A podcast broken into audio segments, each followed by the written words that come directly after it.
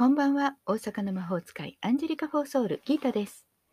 自分探しで疲れちゃったあなたへ、気楽に気を練ってゆるく毎日配信中です。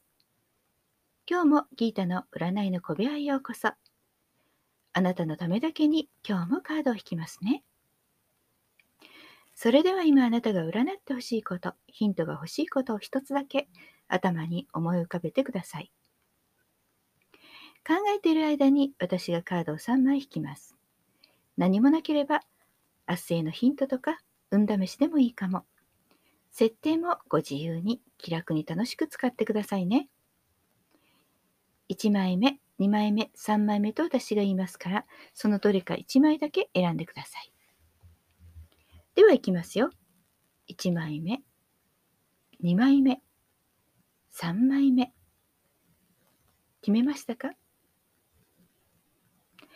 では順番に1枚ずつメッセージをお伝えします。1枚目を選んだあなた。星のカード。これまでに起こったこと、もう後悔しても遅いですよね。起こったことは起こったこと。と思って水に洗い流してしまいましょう。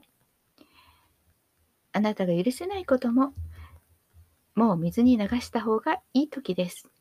そして、見るのは未来、希望です。前に進みましょう。いらないものは手放して。2枚目を選んだあなた、ワンドの3。今あなたが計画していること、進めたいこと、大きな視野を持って客観的に見れば、もっと大きな可能性があるかもしれません。もっといい方法があるかもしれません。